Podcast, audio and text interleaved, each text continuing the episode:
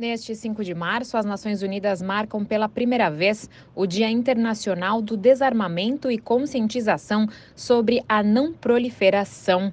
A data busca promover a conscientização e a compreensão das questões de desarmamento, especialmente aos jovens. A resolução para a criação desta celebração foi adotada em dezembro de 2022, reafirmando o papel da ONU no desarmamento e o compromisso dos Estados-membros em fortalecer esse princípio.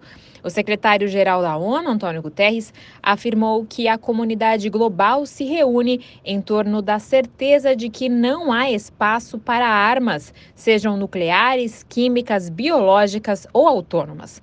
Segundo ele, ainda hoje, essas e outras armas continuam a ameaçar a humanidade, com níveis recordes de gastos militares, gerando desconfiança e aumentando tensões geopolíticas que podem se transformar em conflitos ainda maiores. Os dados da ONU apontam que em 2021 os gastos militares globais atingiram 2,1 trilhões de dólares. De acordo com as estimativas, 26 mil pessoas poderiam ser tratadas de malária pelo preço de um tanque de guerra. Da ONU News em Nova York, Mayra Lopes.